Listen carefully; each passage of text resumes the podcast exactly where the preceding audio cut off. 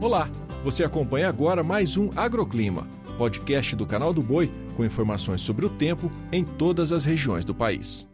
Olá para você que acompanha o nosso podcast. Eu sou a Débora Oliveira e trago a previsão desta quarta-feira. E já começo com um alerta para os produtores do sul do país.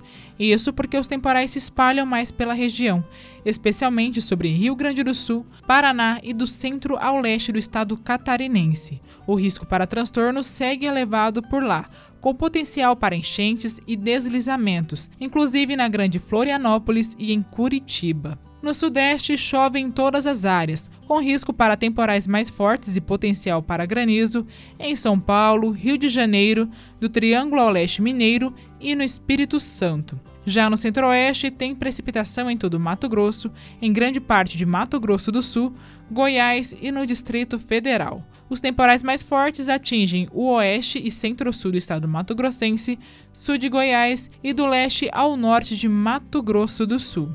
Os temporais também aumentam na região nordestina, principalmente pegando ali entre Maranhão, Piauí, Ceará e no estado baiano. Uma das áreas que segue com chuva intensa nos próximos dias é Rafael Jambeiro, na Bahia. Condição semelhante na região norte.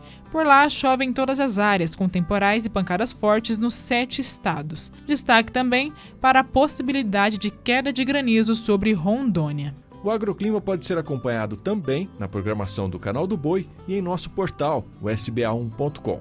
Até a próxima!